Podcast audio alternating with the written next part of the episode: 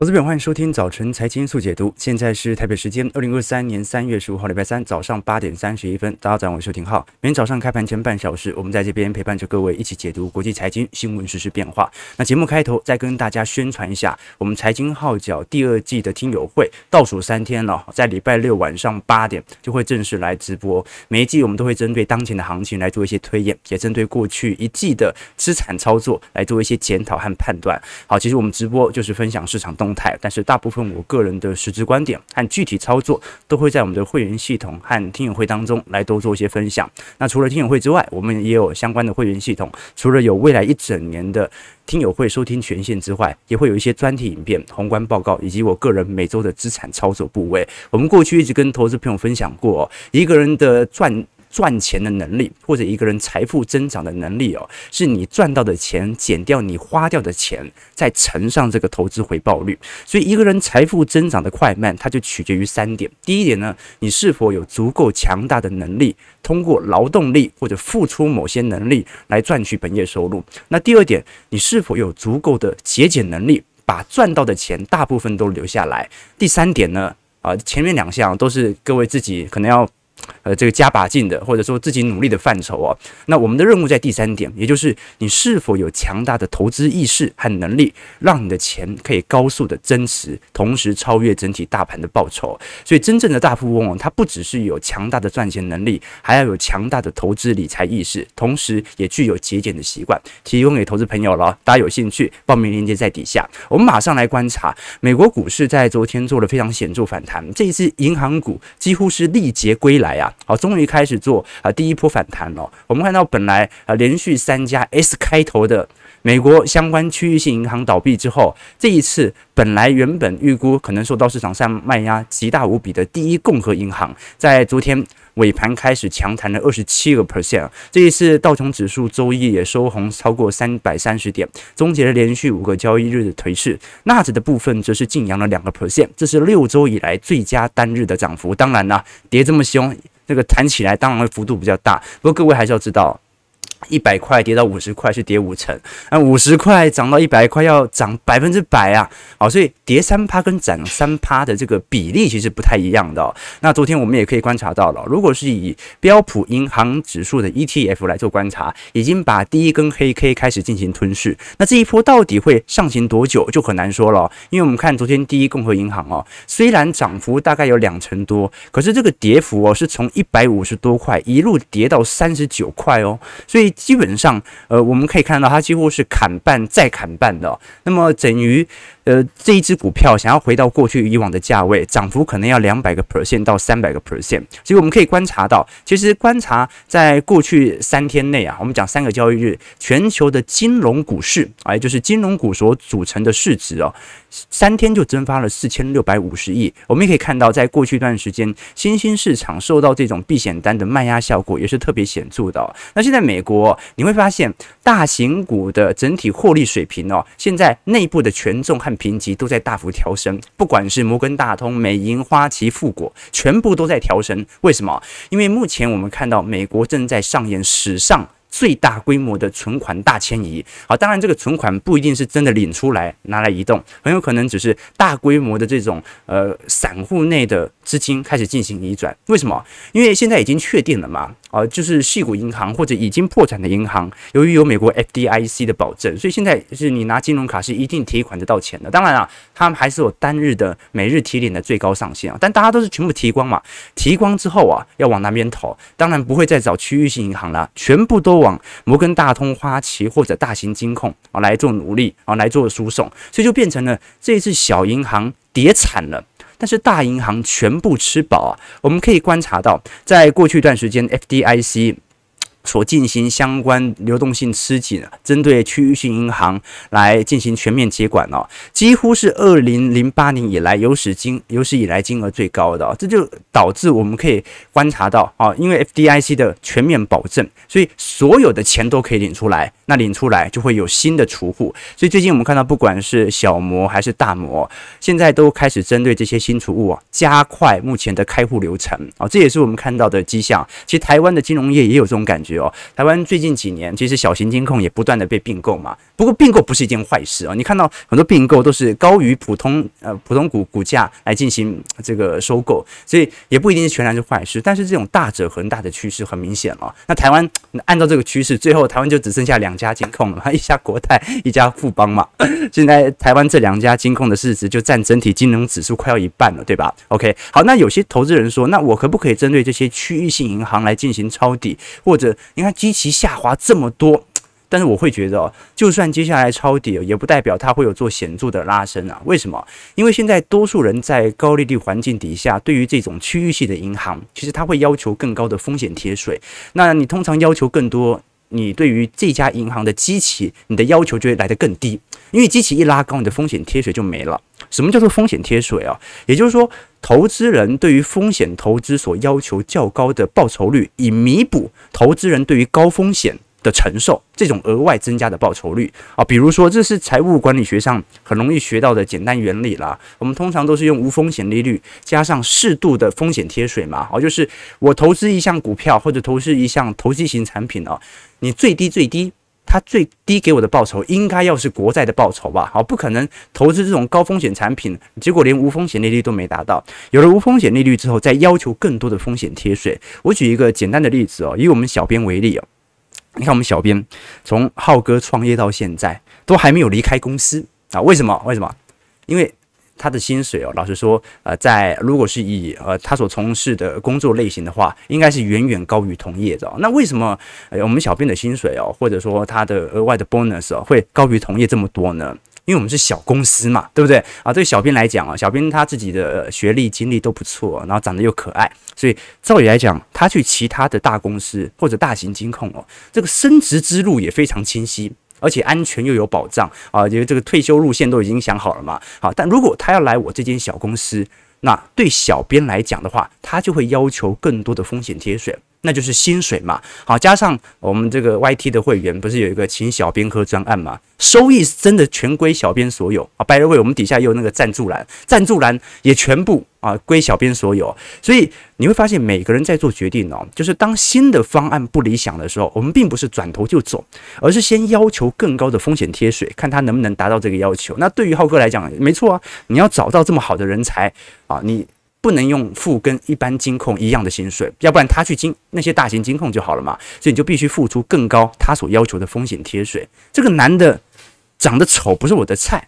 所以我在其他条件，我就会要求更高的风险贴水。诶，他有钱嘛？而且有钱好像就没这么丑了嘛，对不对？所以我们以前常跟投资朋友分享哦，就你如果遇到一个男生穿得很普通啊，有一点瞧不上哦，那后来偶然得知这个人不简单啊啊，在台北有四五套房，哎，突然间这个人的动作突然就很帅气哦，因为他的风险贴水达到了。这个人相貌平平，还有一点土，但是出手买单就显得这么英俊。啊，掏钱的动作特别帅气啊！所以我们常讲，跟有钱的吃饭呢，啊，跟有钱的吃清粥小菜叫做养生，跟没钱的吃青州小菜叫寒酸，对吧？OK，哦，网友说啊，青州小菜也很贵啊，清粥小没错，青州小菜也很贵。好，你小编早上跟我说，他早上吃大餐呐，啊，非常丰盛啊，我一看。三颗荷包蛋，啊，三颗荷包蛋大餐。好，那我们刚才聊的这个呃银行股的卖压哦，其实到目前为止，我们还是没有看到 FedWatch 哦转向那种极端鸽派的那种现象，甚至昨天的美国消费者物价指数 CPI 出炉啊，也是符合预期。所以基本上三月份，我认为升息一码的几率还是很高啦。可是野村就不一样了哦，野村现在叫做疯狂大变脸啊，野村是在前两周认为。本次升息会升息两码的投行，结果在昨天的报告当中，他认为联准会在下一周，也就是 FOMC 召开会议的三月份会议，会直接降息一码。哎，这个变化就有一点大了。那主要野村是认为啊，这一次其实整体系统性风险，尤其资产减损对于全球银行的伤害性，比想象中还要大的非常多。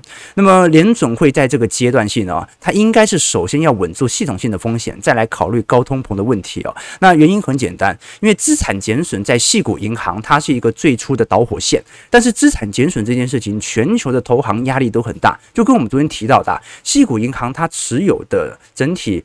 我们讲的长期国债或者 MBS 哦，占整体资产高达五成啊。那台湾呢？台湾是九成哦。台湾大概银行三业所持持有的资产大概是三十兆台币，那持有的债券大概是二十七兆哦。所以台湾人比矽谷银行还要更爱买债，好，这也很好理解嘛。你看那些寿险公司哦，台北股市就这么大，所以他没办法把所有拿到的保单的钱全部都拿去买台北股市股票，那也不可能去买那种美国股市高波动股票哦。对于账面上的亏损幅度，可能。一年的衰退就让他受不了，所以很多寿险公司是拿去买债，或者配合台湾投信发行债券型 ETF 哦。所以这么大规模的这种庞大的债券压力哦，照来讲，那台湾也会倒。所以其实这件事情让野村认为啊，全球银行啊都随时有这个问题，只要一爆发恐慌，一爆发挤兑，全球投行所面临的情况跟我们现在看到的啊这个谢国银行几乎是一模一样的，所以他认为必须紧急降息。哦，我第一次看到变脸变这么快的，但我觉得听听就好了。哦，我觉得矽谷银行始终它是属于单一系统、单一问题的公关能力问题哦，就是它主要是因为大家其实都在未实现亏损，只不过矽谷银行调不到现金，产生了现金流问题。那这件事情被爆出来之后，还真的有了很多人去领钱，领了钱，本来的未实现亏损就变成已实现亏损了。所以这个是我们观察到的显著迹象啊。但现在有一个更大的问题，就是 SVB 员工哦，目前是没有达到。本月份的薪水的啊，应该讲上个月的薪水哦，哦，这个是现在已经大家知道的新闻啊，就已经倒闭了嘛，存户的钱拿得到，好，但是 SVB 的员工目前没有拿到薪资嘛，通常月初就差不多要拿到薪资了。那现在最大的问题哦，来自于普遍的储户和存户是拿得到钱，但是有些资金比较庞大的创投目前是拿不到的。我们刚才跟投资朋友提到说，因为矽谷银行。它是专门做创投的相关业务银行，所以有大量的新创企业的融资水平哦，融资的水位，它都是放在这家银行当中。不管是这家银行呃、这家公司的总资产，它放在这家银行，它的现金流，还是这家。公司它借贷的钱还放在这家银行没有拿出来，但是还是它的债权嘛？那这个问题可能是未来我们要看到财政部会不会有一些相关的这个保障或者上限啊？因为现在是每一位存款户哦，他至少都有二十五万美元以上的赔偿上限啊，你慢慢领一定可以领得了好几天哦。但是那些大型的新创企业。哦，或者金额比较庞大的，那该怎么办呢？所以这个后续我们会再来跟投资朋友做追踪。那不管怎么说啦，我们可以观察到，在近期小型银行的整体准备金哦，正在大幅的下跌当中。那现在我们也观察到，其实。整体呃市场的波动度哦，如果我们以两年期三天呃两两年期的看跌期权哦，其实整体波动度哦跟一九八七年是非常类似的哦。那一九八七年当时的情况就是，第一有黑天鹅事件，好，当时的经济突然高速走皮，再来联总会又在当时采取一系列的升息措施哦，所以的确当年度的整体波动度稍微放大。当然后续又开始进行收复，但至少我们可以承认的一件事情是，当前的情况到底。有没有爆发大系统性风险？目前来看，从各项指标来看，还没有开始发酵啊。只不过市场上都开始有这项疑虑，所以对于联总会的升息预期，以及对于未来股市的路线，现在就开始产生大幅的分歧。那分歧点就是说明着波动。震荡的可能性就会来得越高啊！市场共识一致的时候，不是向上就是向下嘛？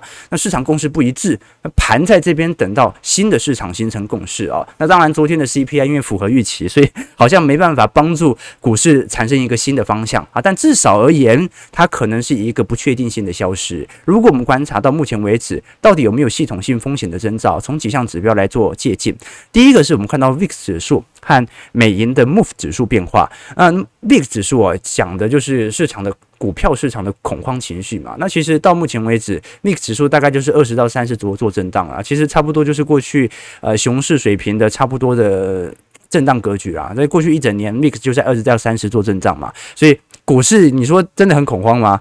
贪婪指数可能是有一点恐慌，不过从实质避险单来看，其实在美国股市做避险的。单量其实不是特别多了，这是第一点啊。那第二点是 MOVE 指数，MOVE 指数有没有创高？MOVE 指数就有创高了。所以现在市场上的确是重视这些债券流动性的问题哦。好，随着联总会不断的抛售债券哦，加上这一次由于债券减损所对于呃系股银行的倒闭，也让市场重视到哦债券这个问题哦，很有可能是未来的引爆点，反而并不是股市啊。通常是股市跌到一定程度之后啊，市值的消减幅度过快，形成挤兑嘛。现在是债券的减损力道太大，所以我们看到 MOVE 指数啊，也就是债券的恐慌指数正在高速度的上升当中。那另外一项指标是我们看到的 FRA 跟 OIS 的啊这个长期已经短期利差，现在整体位阶已经利差回到二零二零年三月份的水准了，虽然距离零八年。还有一段时间了，还有一段距离。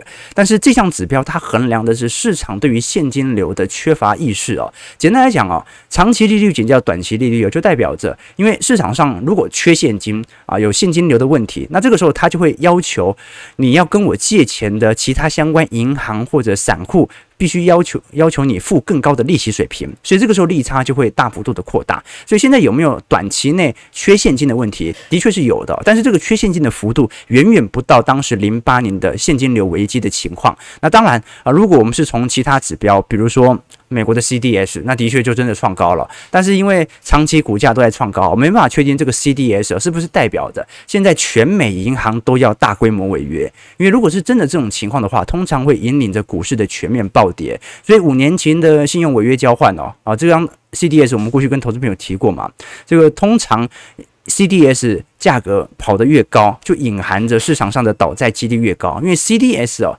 它是银行或者企业倒债之后啊，卖给你给予你的保证金。也就是如果企业倒了，那你拿到这项保证金，它可以拿来做交易。那这项保证金交易越高啊，价价格越高，就代表它倒债的风险来得越有可能。不过昨天我们也看到了，Michael Berry 甚至还发文说，他认为这一次的危机已经快速的解决，目前看不到真实的危机在这边。啊，这个是 Michael Berry 的说法。OK，好。那我们先看一下昨天美国股市的反弹情形，道琼上涨三百三十六点，一点零六 percent，在三万两千一百五十五点。虽然这一次跌破，但是距离我们看到中长期均线还有一段距离，所以还在观观察两天，这一次是不是假跌破？标普五百指数上涨六十三点，一点六五 percent，在三千九百一十九点啊，只要标普就站上年线了，所以值得来观察一下。那这一波是不是又是标准的底底高呢？毕竟连前波低点都没破。纳指的部分上涨两百三十九点，二点一四 percent，在一万一千四百二十八点。费半部分我们看到。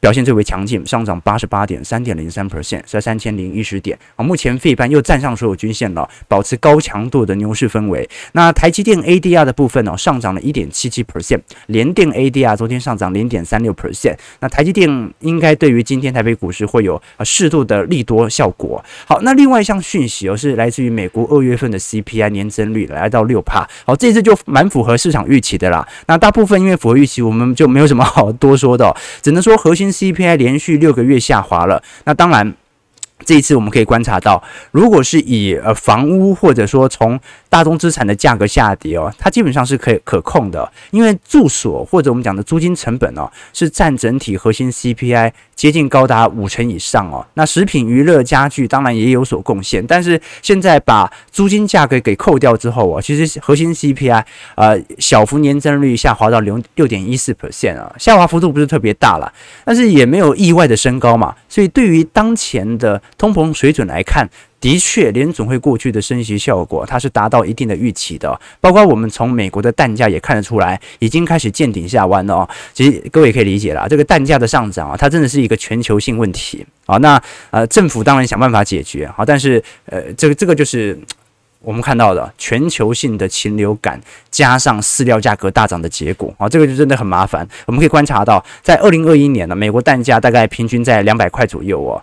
后来呢，涨到四百块，所以美国蛋价是完全百分之百涨一倍啊！哦，跟台湾基本上差不多。OK，那其实二手车价格和机票价格哦，这一次虽然没有大幅创高，但是仍然在高位盘旋当中。这就说明市场这种后疫情的消费习惯似乎还存在一点。它的好处是什么？好处是我们看到实质时薪哦，其实在这段时间是不断的保持在负值。虽然这个下行的力度有一点放缓，但是大家的购买力还是在减弱当中。那这其实有利于未来通膨的降温，当然啊，经济衰退的隐忧也会因此而发酵。那现在市场上，由于不管是通膨数据符合预期啊，这项不确定性给去除掉，那也有一些系统性的问题，所以这这一次升息一码的几率啊，现在是七成，不升息的几率现在来到来到三成了。那包括最近我们也看到两年期国债殖利率有从当时的五趴。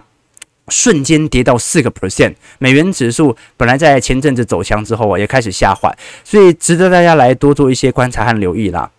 就说我们现在所看到的整体市场消息面呢，是越来越混乱。那混乱的原因很简单，就是市场对于联总会。看待现在通膨和联总会看待现在银行所爆发资产减损的问题啊，当中是没办法取得一个确定的方向。你没办法确定联总会到底现在比较重视会不会发生系统性风险的问题，还是比较重视通膨到底下不下得来？这个至少我们可以看得很清楚。昨天我们也跟投资朋友提到了，现在联总会要考虑的，不只是现在我们看到在系统性风险和通膨的平衡哦，他还要考虑财政部到底要干嘛？因为财政部感觉最近有点蠢蠢欲动啊，就是说第一个没有问题啊，第二。这个拜登政府感觉好像真的要在今年下半年推出一系列的财政计划，明年要选举啊，今年再不推法案过不了，明年拜登选输了，接下来啊这个嗯白宫的声势也没了，对吧？哦，这个是非常重要的一点啊。那另外一点是，呃，日本央行和人民银行还在宽松哦，而且最近日本央行尤其是天河南。上任之后我，其实也重申过去的宽松力道不会大幅改变了。我们过去跟投资朋友提过嘛，现在全球的资产负债表啊是标准的东升西降，也就是东方的资产负债表不断在扩表，人行和日央不断在进行货币宽松。我们过去跟投资朋友提过，日本央行啊，它是标准的现代货币理论 MMT 的开创者，它早在两千年开始就开始发动印钞机计划。啊，当时怎么做呢？就直接要求日本央行买下日本政府所发行的国债，所以日本现在的债呃国债的占 GDP 的比例是三百个 percent，所有发达市场当中来的最高。为什么？就是两千年到两千零六年啊，全球其实网络泡沫破灭之后，经济都很不好，但是日本央行借由这种政府发行国债，然后。这个央行购买国债这种方式哦，借由大量的流动性进行释出到市场上之后啊，勉强保持住了日本的经济的流动性情况，但是呢。它的缺点就是你要一直不断的打毒药进去，你要不断的做宽松，它就一路从两千年宽松到现在，它它也没有正式做任何的升息或缩表过，啊，它不像联准会，它联准会觉得时机已到，经济过好，它还可以做一些收缩，但日本不一样，日本就一路宽松到现在，那取而代之的呢，就是日本的货币的贬值速度来得越加显著。我们这次观察到，日经新闻网最近做了一篇专题哦，是针对日本 GDP 的成长速度哦，现在日本 GDP 因为是全球第三嘛。啊，仅次于中国，但现在预估在二零二三年，日本的美元计价的 GDP 哦，四点二三兆，而德国大概是四点零六兆，仅仅相差一千七百亿美元。那预估在二零二三年，德国的 GDP 即将要超过日本哦。啊，所以观众朋友你可以了解到，随着货币的贬值所造成日本人的购买力快速减弱，也造成日币持续贬值。日币一贬值，你兑换于美元跟这个欧元兑换于美元算起来的平价，德国的 GDP 就顺势的超越了我们看到日本水平哦。那最近我们也观察到，目前东京物价已经高达四个 percent 以上，比台湾物价还要来得高哦。哦，这个就是这个日本内部的情况，就是明明经济是通缩的，但是通膨又很高哦，这个很吊诡哦。经济通缩就是没人消费，没人消费，为什么物价还这么高？输入性通膨太高。为什么输入性通膨那么高？因为日币贬值太多，你要拿更多的日元才能够买到。原本啊，单一一单位的美元货物，所以我们可以观察到，在过去一段时间，整体呃，在两千零二年，日本当时是全球第二大的经济体，仅次于美国。但是到二零二二年，目前是第三大。那预估在二零二三年。就可能会变第四大了。其实我们这次从实质 GDP 来观察，目前日本到现在它的实质 GDP 甚至没有超过二零一九年的水平。我们看到，不管是欧元区和美国，都已经正式的超过了。更何况啊，这个日本到现在都还在进行宽松当中，这足以彰显日本的复苏之路是极慢无比的。那过去我们也跟投资朋友提到了。由于日币的贬值哦，台湾 GDP 在去年超过了韩国，在今年已经超过了日本。那预估在明年，如果日币贬值格局没有改变的话，韩国 GDP 人均 GDP 啊就要超过日本了啊！这个就是我们看到由货币贬值所带动的卖压。最近大家也看到一些新闻了，足以去彰显日本经济内部在过去二十年，由于这种持续打国债、持续进行这种毒药的经济恶化的态势哦。最近大家有看到，昨天大家不在一直在讨论嘛？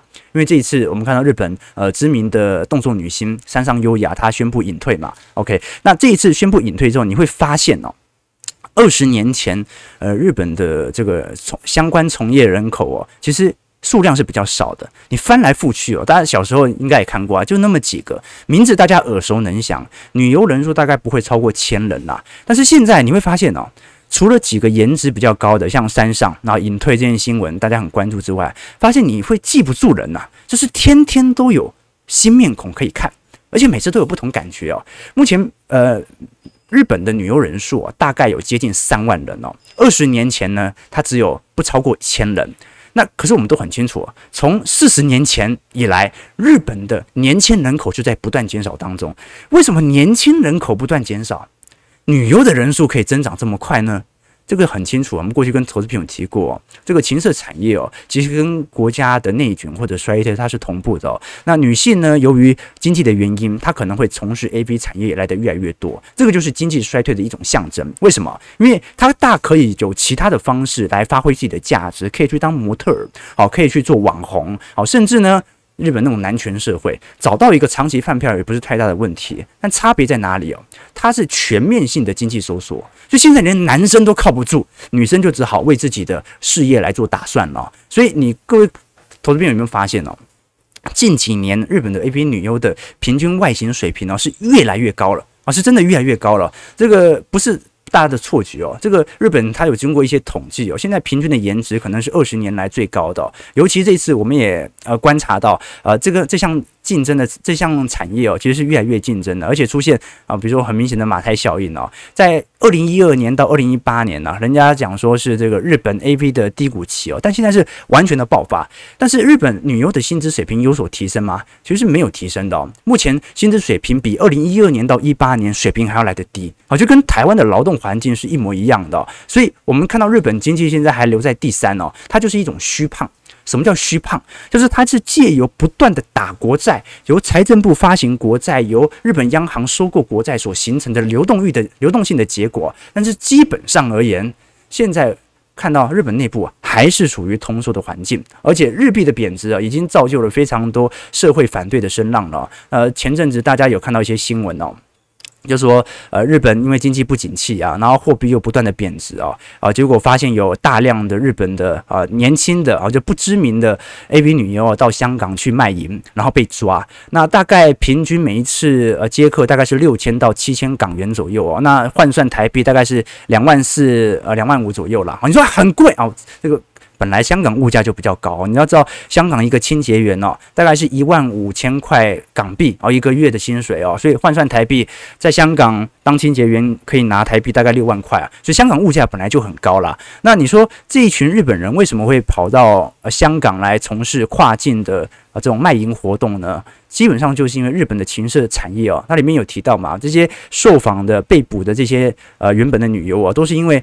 日本的情势产业内卷太严重了，日本风俗业又太发达，所以导致大家都是削价竞争，最后呢就决定到香港来赚外快。为什么？因为日元不断在贬值，但是这些女优要买的化妆品、要买的这些海外货物反而越来越贵。好，所以这个就是日币贬值哦，对于全球所产生的伤害性啊，对，值得大家来多做一些留意和观察了。我们是做社会研究了哈，那有一个前阵子我去香港嘛，来做社会研究啊，做社会研究，所以各位可以。观察到了，其实各地区间呢都会有发生这种状况。那台湾也有自己的问题哦，比如说啊，台湾啊可能这个在经济衰退或者贫富差距大幅扩大期间，你就会看到有很多的这种黑社会啊，从业人口大幅度的扩增啊，或者是诈骗人数啊，诈骗从业者大幅上升。各位也观察到了，而如果以刑事警察局最近所公布的一八年到二二年的网络诈欺件数啊，你会观察到，在二一年几乎大幅度的飞增。过去以往整体损失金额大概是四点七亿哦，平均大概八千人。到二零二一年哦，突然就跑到十四亿了，被害人数高达九千人。到去年二二年，损失金额就已经来到二十亿了，被害人数超过一万三千人。啊，你说二二年明明就熊市啊，那说明哦，随着经济形势越加恶化。不会因为因此，我们看到股市不好就没人诈骗了。股市不好，他更要诈骗，他的压力来得更大。所以最近我看到一段话，他说：“女人想给的只有渣男人给啊，男人想要的呢只有绿茶能给，全人类想要的呢只有骗子能给啊。”听起来是一段俏皮话，但是你仔细一想，这背后是有深意的。这个世界上之所以有这么多的骗子和谎言，就是因为我们有不切实际的需求，而骗子和谎言。不过就是满足这些需求的供给而已。所以为什么有这么多人这样的需求？就大家的经济环境真的是十分恶化嘛。然后就是不管是黑道或者情色产业的从业人口变多了，还是我们看到这种追求不切实际的需求的呃这个需求。它所需要的供给大幅度的扩增了，这个就是我们看到的现象啊。这以前不是有一个一种有一种诈骗广告嘛？它就是呃在法律边缘的，就是你在网络上弄一个网页啊，他说免费给你发，比如说保温瓶啊，或者给你发口红啊，然后一堆很很喜欢免费爱占小便宜的人就会去抢嘛。啊，等你把那个收货的地址啊、电话、LINE 全部填完之后，你回家等啊，那口红永远都是不会寄过去的。那他到底图你什么呢？他就是图你个人的信息嘛，他把你的个人信息再转卖给广告商，然后就有人给你发广告嘛。你说这不是诈骗吗？从法律上的定义，它不算诈骗，因为它没有取得你什么具体财物嘛，对吧？OK，所以我们就可以了解到啊，这只要这种爱占小便宜的人，这种贪图巨额报酬的人大规模的存在，我们看到这种诈骗的生意就能够成立。那这个人为什么喜欢去占小便宜呢？是因为他们不懂得，其实花钱会比免费的还要来得好，好，所以我要特别欢迎各位，我们听友会都有收钱啊，花钱总比免费来得好，所以呃，到投资朋友有更多兴趣，欢迎各位啊，可以来到我们的财经号角听友会来多做一些理解，了解整个资产运作的逻辑，同时大家有更多的兴趣，也可以到我们的宏观专业报告或者会员系统当中来做更多的理解。好了，最后我们马上来观察台北股市的表现。台股在昨天稍微感觉碰到平台区的下缘，跌了两百点。那今天应该很顺势就会拉起来了。外资昨天大卖，但是呢，呃，卖了两百八十四亿，今天应该系统单很快就会买回来，所以这两天我们反而要观察内资的活泼热情会不会持续发酵。我们观察到最近的融资余额终于回到在去年十一月份的水位了，融券余额也是下行显著，所以散户的情绪最近是有一点归来了。我们包括从小台多空比哦，这一波的多单感觉也要慢慢成立了。当然，多单越成立哦，是不是隐含着内资或者外资要逐步来抛货了？外资目前我们看到台币因为保持在三十点五左右，看起来还是比较显著的观望，但是因为 NSCI 如果从亚太指数来做观察，目前二零二三年所有涨幅都已经吃掉喽，所以这说明一件事情，台北股市其实是有一点补跌压力的，因为台北股市现在基期比较高了，好，相对于其他亚洲股市都已经跌回到年线，但这一波你看到亚太亚洲指数。啊，亚亚太 N A C I 指数都已经跌完了，但是台北股市还没有补跌啊，所以这是不是说明系统单还没有轮到台北股市？值得观察。尤其最近大家也比较关注的是一些呃高股息、现金股利相关概念股啊，除了前阵子的联发科、联电之外哦，最近长荣也公布了今年配息啊，一次就给他配七十元哦，现金股利高达四十个 percent，那等于把赚到的钱全部配出来了嘛？啊，这一次我们看到长荣因呃因为去年的财报每股纯益是八十七块嘛。啊，他配了七十块出来啊！啊，那这一次呃受到减资影响了，配息金额共加进呃呃总计大概现金股利是一千四百八十一亿，配息率是四十四趴。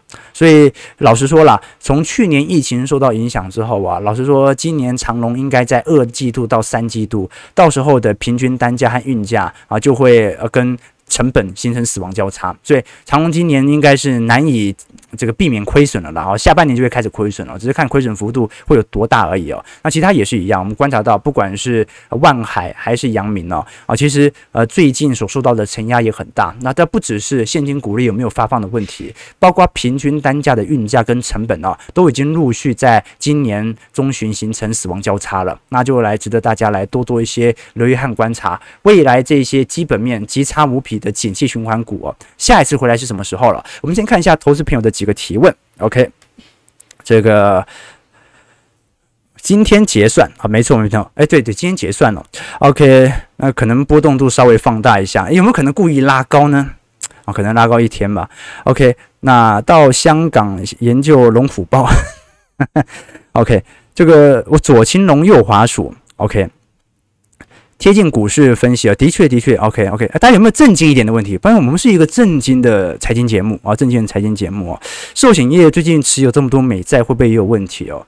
我认为不会有问题嘛，对不对？就就你很难想象啊，那债券是一个避险资产呢，然后现在大家把债券当成风险资产，这个很难理解，很难理解啊。所以呃，罪魁祸首就是联总会升息，可是联总会升息呢，它也是不得已啊，你要抑制高通膨也只能这样啊。啊，所以这个就是联总要考虑的问题了。所以各位发现情绪有一点变动哦。去年呢，这个通膨不断的往上拉升，拉到六趴的时候，他快崩溃了，完蛋了，撑不住了，又高于预期了。今年呢，还是一样六趴啊，从上面下来还是一样六趴，诶，他很开心啊，哎，东西到六趴了，同样是六趴，但是是不同的情绪感受，对吧？啊，所以这个很有趣哦。我们后续有机会再来跟投资朋友观察，到底本轮的通膨下行力度能不能加快？那如果这一次呃 F O N C 会议联总会释出这种。为了以防系统性风险所发生的这种鸽派音调啊，鸽派的这种论调，那会不会导致接下来市场对于通膨的预期又开始产生大幅度转变呢？值得大家来多做一些留意了哦。早上九点零六分，感谢各位今天参与。如果喜欢我们节目，记得帮我们订阅、按赞、加分享。我们就明天早上八点半，早晨财经速解读再相见。祝各位投资朋友开门顺利，操盘愉快。